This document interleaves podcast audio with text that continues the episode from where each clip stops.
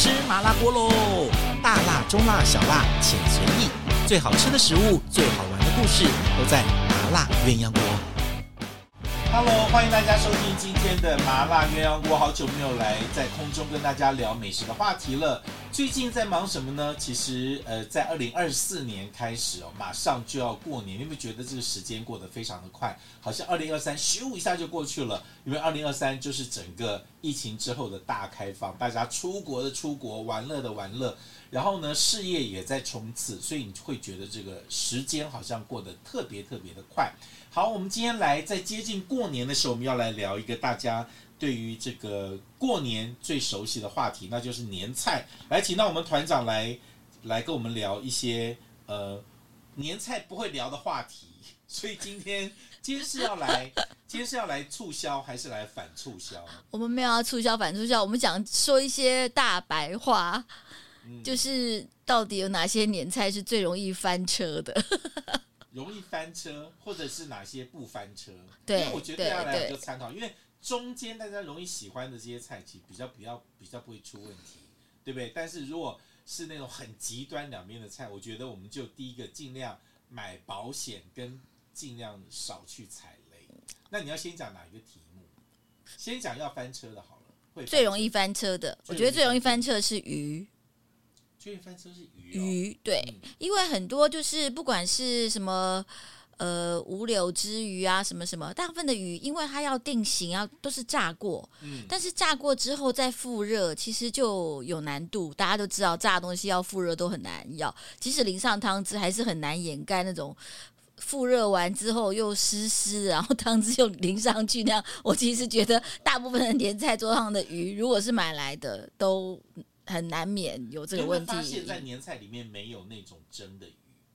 没有办法，因为蒸了再复热，那就蒸就就过头啦。我们自己蒸的时候，多蒸个两分钟、五分钟都会都会有状况嘛。而且那个鱼如果是那种软的表面的话，很容易会出状况。对，但是呢，有一个是不会出状况的，就是呃，做成米粉，不管是鲳鱼米粉、土托鱼米粉，就炸完之后，本来就是要靠它那种鱼皮的蛋白质在锅子里面增加香气的那种就没有问题。对。可我问你。如果是你真的收到一个举例一个糖醋鱼或五柳汁是炸过的鱼，你觉得要复热怎么复热好？呃，如果最好救不了，没有，我觉得 当然有比较好的做法。其实气炸锅我觉得现在是复热状况最好的。哦，气炸锅跟小烤箱，因为它第一个它烤箱的风空间比较小，气炸锅也是一样，嗯，所以它不会让你就是花太长的时间烤的后，就是等到你真的里面。熟透了，外面也都太干了。气炸锅有个问题，因为它它的形状不适合整只鱼放进去。没错，没错。除非那个鱼是正方形。可是你知道我用过一个方法，就是它已经你在中间用斜的给它切两段，然后最后各自炸完之后，再到桌上去拼起来。可以啦，但是在一起形状看起来，但是这个不可以给阿妈知道。阿妈说这杯塞拜拜哦，这有 check check check 啊。大家都希望那个鱼是完整的。是是是，这也是一个问题。有人用烤，但千万不要再复炸了。哦，复炸也是很，因为老实说，一般现在家里做菜也很少真的拿油锅在炸。啊，如果你要用炸的话，干脆就自己炸鱼了。对，就直接炸鱼了。对对对，okay, 鱼是最容易，鱼是最容易的，所以我会觉得说，如果家里就是一定要吃鱼的话，真的不如自己老老实实去买一只白肠，也不用多多大的，就那天好好的把它煎透了，放在桌上，不管要现吃或是有人说年年有余，呃，年夜饭不吃鱼，第二天也还好，就拿来葱葱酱油烧一烧都 OK 的。是团长，你知道吗？我以前在做广播节目的时候，是 call in 的听众里面。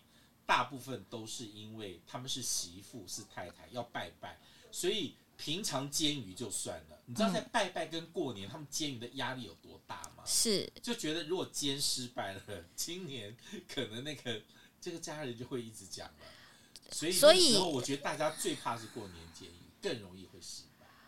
过年煎鱼容易失败，就压力很大了。没有啊，通常就是这样子啊。我我自己在家做菜也是这样，煎成功了就上煎鱼啊，煎不成功就上红烧啊，葱花酱油、剁椒铺一铺，就 OK 啦。我跟大家讲哦，煎鱼比较容易失败的是第一面，对，第二面都没问题。第二面那锅已经热了。对啊，所以大家可以把第二面翻翻过来就好了。对对对对，这也是一个方法。嗯、对，要不然就是呃香菇火腿再给它铺一铺，继续红烧。拜拜的时候其实都还没有上料，一整只炸过。哎呀，万一上料，祖先也是会开心的。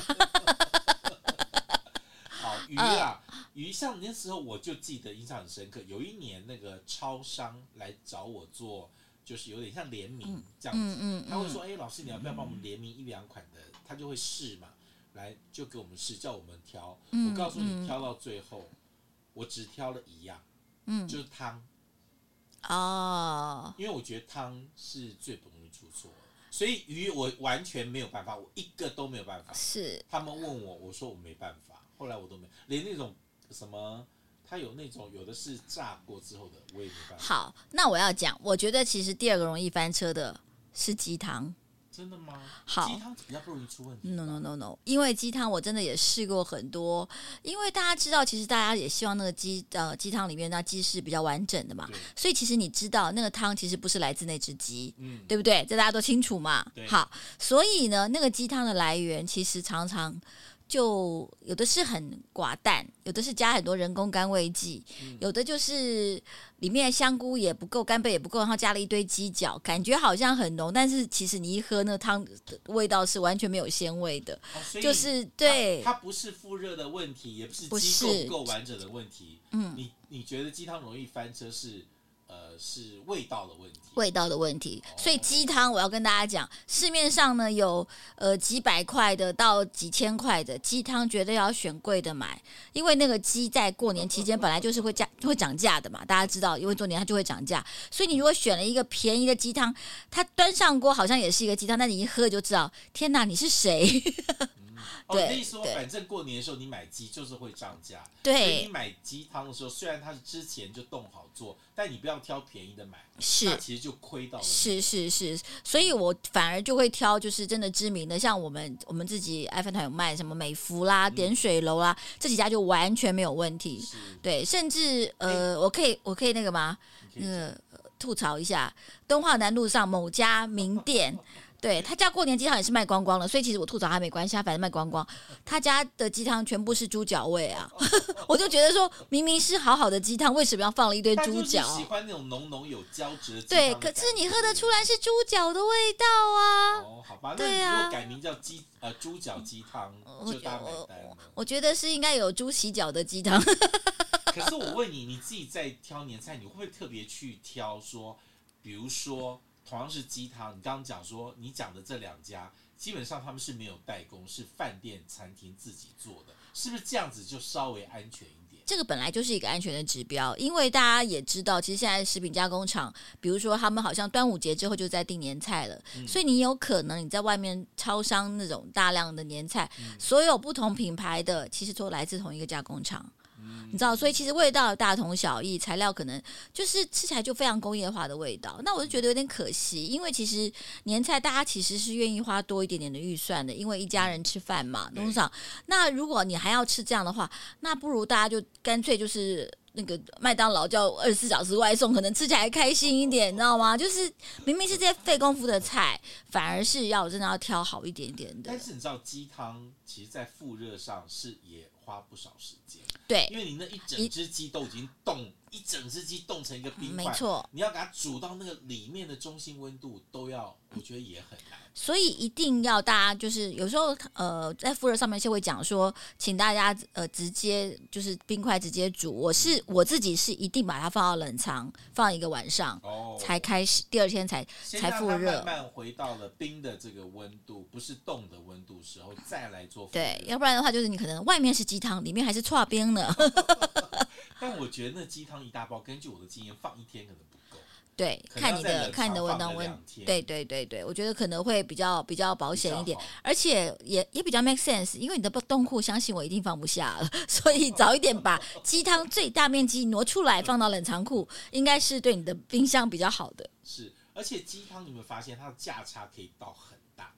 没错，如果我有加好的香菇、鲍鱼什么之类的，呃，那个还有干贝，嗯，都是一个会影响鸡汤基本价值的一个。对，然后我也跟大家讲，万一你真的买了鸡汤，觉得咦这鸡汤好像不够优秀什么的话，也有几个旧的办法，嗯、我自己试过，我觉得不错。旧成像你这样，我们干嘛还要去买现成？不是不是不是，这就也没有很复杂，嗯、就是放大量的白菜。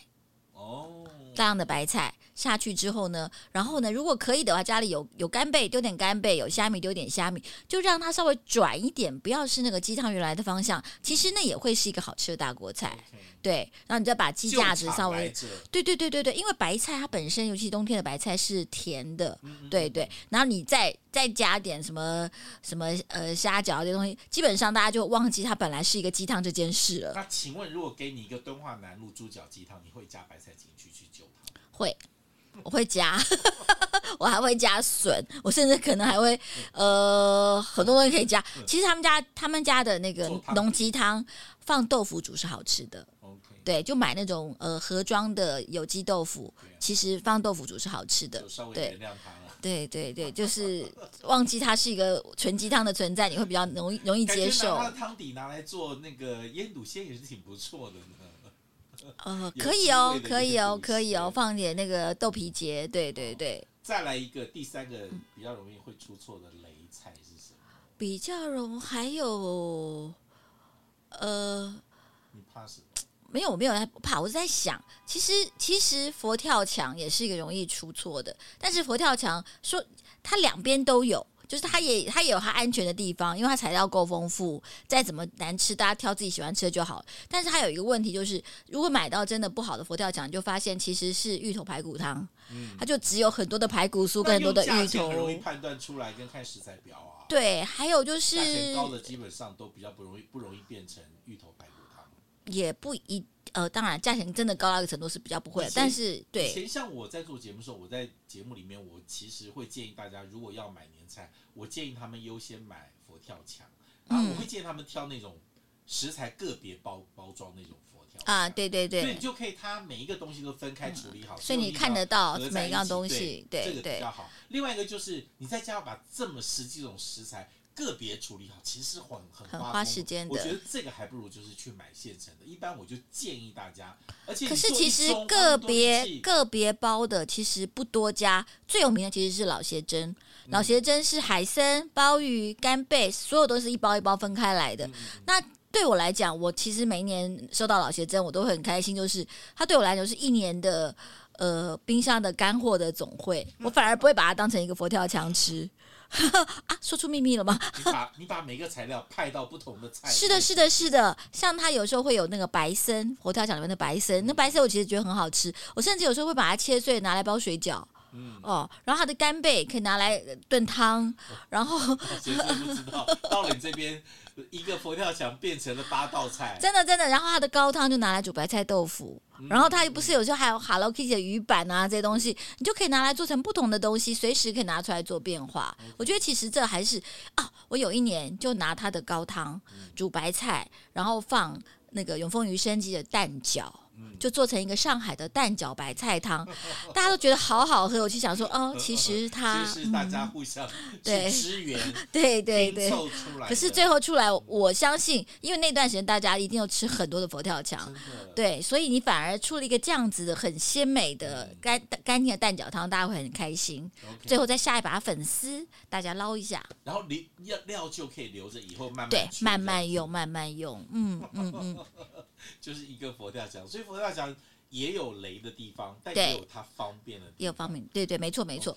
而且我觉得现在好的是很呃，除非就是大部分都会芋头会稍微分开来放，嗯、是有的，因为大家都很怕芋头煮糊了嘛。嗯、那我觉得这是一个德政啦。嗯、要不然常常如果是买一整瓮的一整份的芋头在里面的话，其实真的煮的时候，尤其是你还在从冰开始煮的时候，我是建议大家先把芋头挑出来。嗯，对，如果它是放在一起，先把它挑出来.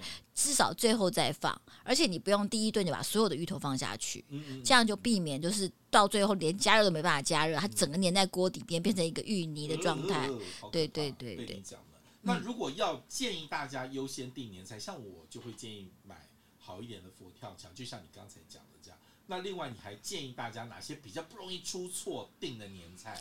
哦，其实啊、哦，我自己是呃，每年去金蓬莱，当然爱饭团有卖金蓬莱，在金蓬莱那边，我是发现其实有一些东西是你想不到，但其实很好吃的，像醉虾，嗯。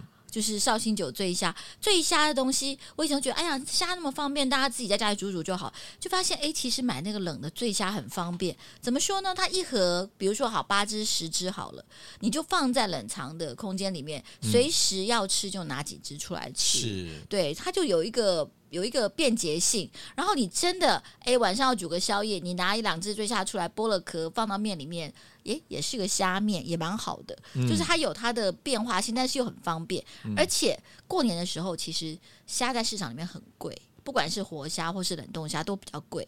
那其实年菜像店里面买的，反而可能价钱还比较公道一点，而且个头是够大的。嗯。嗯我觉得那种像醉虾跟醉鸡其实是安全的，是是安全的，因为他们其实不太容易改味道了，嗯嗯，而且连加热都很简单，不不，它有的不用加热，是是，根本直接回到室温它就可以用了，嗯，对不对？对，没错。还有就是，其实白菜卤这一类的，我觉得也是安全的。我我那时候带呃联名的，嗯，就是那种类似白菜卤的海鲜羹。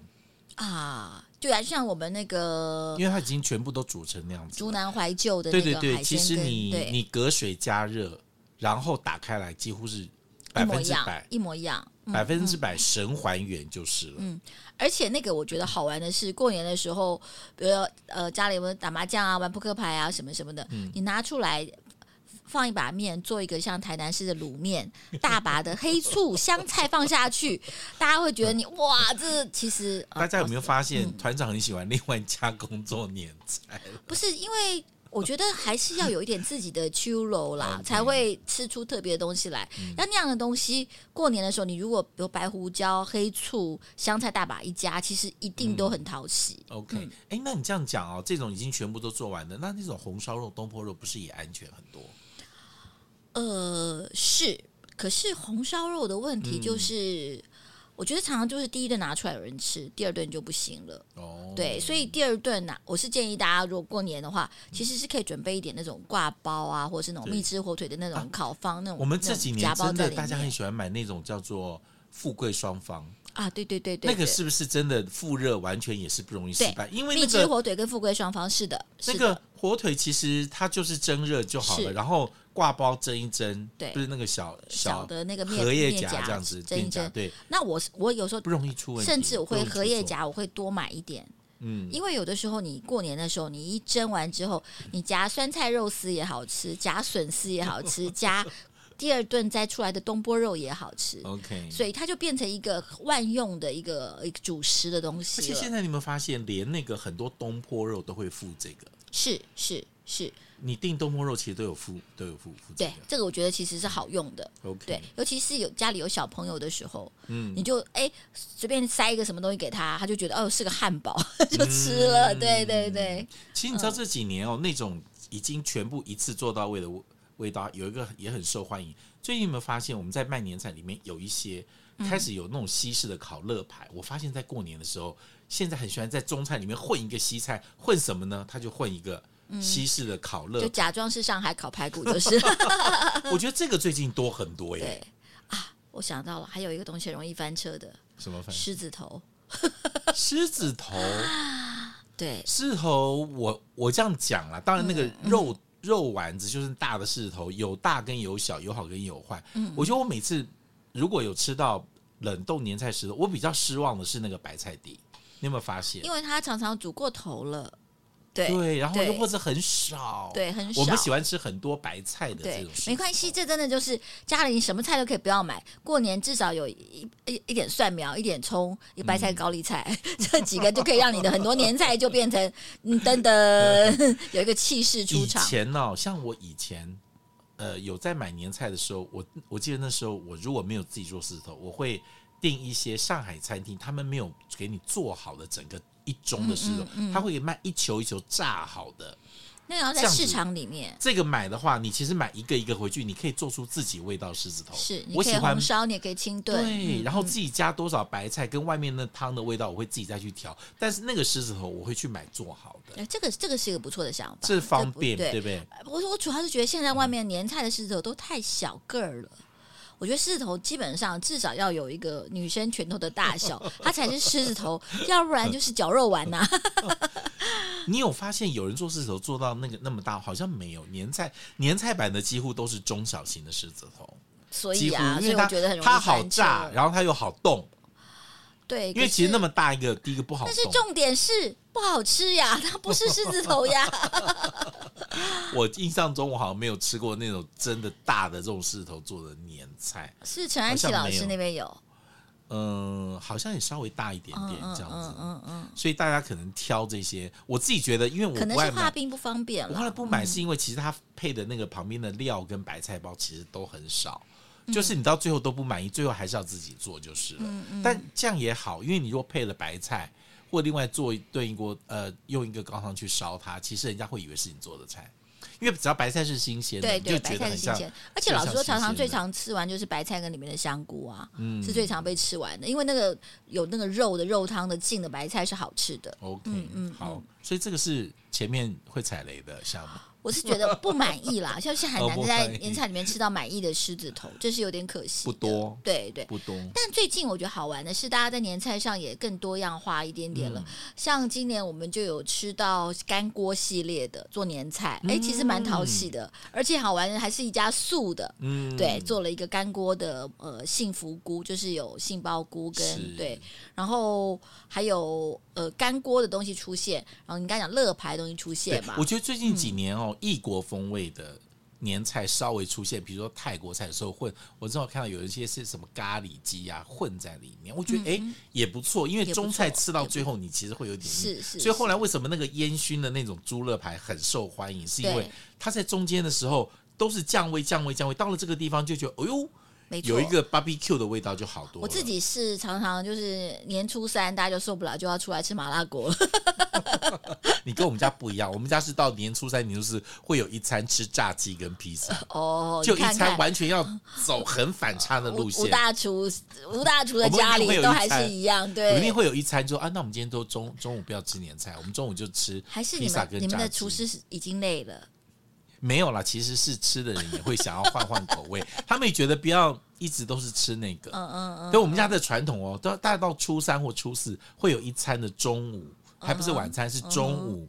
就是吃炸鸡跟披萨，很好。所以其实我就觉得 每一家的年菜其实都有每一家自己的味道，这是非常好的事情。嗯、但是我觉得有的时候在想回想起来，其实年菜很大的意义，其实是在准备年菜的过程里面，全家人可以在一起。比如说你记得比较稍微以前的时候，可能就是哎，爸爸会做什么，奶奶会做什么，就是每个人做一点点的事情，嗯、像流水线一样。那个在那个过程里面，其实是比较有交流的。其实吃什么并不是最。最最重要的事情。可是你不觉得现在大家很少有那个准备时期了，就直接吃了那一餐？你知道，像我们以前，包括呃，像我们家一定会做酿豆腐嘛，哦，嗯嗯嗯，那以前。小时候下午就要开始弄，对，或者是前一两天就要开始做了。嗯、比如说水饺一定要先包起来，比如说蛋饺也会自己做，都会大概前一个礼拜就陆陆续续把这些该做的，像你们家发玉兰片，嗯，我们家发笋干，嗯，就一定也要前两三天就要开始做。所以那个我们家节奏是慢慢加温的，油温是慢慢吹，慢慢吹，我觉得我们到最后再做。我们可能没有办法像以前那样弄个两三天，但是我觉得在。嗯在年夜饭之前，或是初一吃吃年糕什么之前，能够让全家人在一起做点什么，这个事情我倒蛮鼓励大家开始的。嗯嗯嗯、甚至可能只是让小朋友捏个圆子啦，挑个炸年糕的葫芦啊，什么都好。就是这个事情，其实会在他的记忆里面，对过年的食物有一些不同的印象。真的不行就包水饺，其实也也可以，也可以，而不是只是帮妈妈把那个冷冻袋剪开，这个不会留下记忆。可是现在都有很多人就是回娘家或回妈妈。妈家、爸爸家去吃年夜饭，大部分都是算好时间出现，已经没有前面的前置准备做。所以我要，我想跟大家讲，就是 其实吃什么，我们每天都在吃好的，嗯、但其实重点是那个前面的一起准备的过程。这，这也是为什么我们的年菜都这么难、这么复杂的原因，因为以前只有这个时候才有这么多人一起做呀，Okay, 而不是用工厂来代工。对对，对对对。然后或者真的不能做的话，我们现在既然有冷冻年菜，你也提早回家，你负责解冻一个。我负责解，或是帮忙掐掐青菜也好啊，是不是？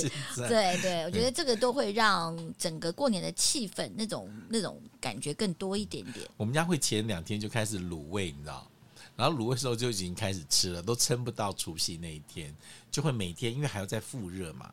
其实那个东西准备时间，你就觉得全家人在一件事情。而且你知道，只要一准备食物，家里就会有香味，那就是一个过年的记忆。对、嗯、对，就你只要闻到那种哎八角跟酱油的味道，你就说哦，真的过年在卤卤味了。对对对，或是更小一点的时候，可能以前人家家里的年糕都自己做的，嗯，所以很多人都还有那种家里蒸年糕的记忆。哦，所以其实这些都是都是很难能可贵的。嗯，慢慢越来越少。其实不要做那么多，你天天挑一两样开始做。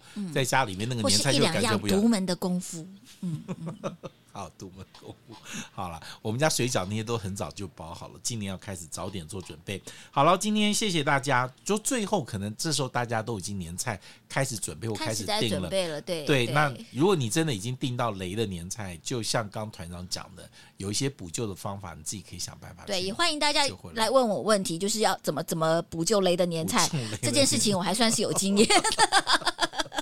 就是你知道，现在的功力都是成就于过去的失败经验。对，然后我也可以就是把一些哎好的年菜怎么样可以让它继续发扬光大，变成好几个不同的菜，这也是我拿手的。OK，可是你们、嗯、你现在买的年菜也会买一些就是了。会啊会啊会啊，就穿插的，有些自己做，是有些是买现成的，就是呃做一些、嗯、做一些，我觉得是自己。家里才吃得到的，外面外面买不到的，那个要自己做。但是买一买一些就是真的很经典、很想念的味道。嗯，嗯，好，希望大家今年已经有了自己的年菜攻略。那不管你是踩到雷，或者是要去挽救，或者是你觉得买到一个非常棒的年菜，其实都是一个经验的累积。那也希望大家在年菜的时候都留下自己家的味道，然后找出了你们家自己最美味的年夜饭。好，今天谢谢团长来跟我们讲这一集，也谢谢大家收听，也欢迎大家。分享我们的节目以及订阅我们的节目，谢谢大家，我们下次见了，拜拜，拜拜。如果你喜欢这一集的麻辣鸳鸯锅，记得帮我们按五颗星哦，还有记得订阅跟分享，毕竟这么难听的节目不能只有你听到，对不对？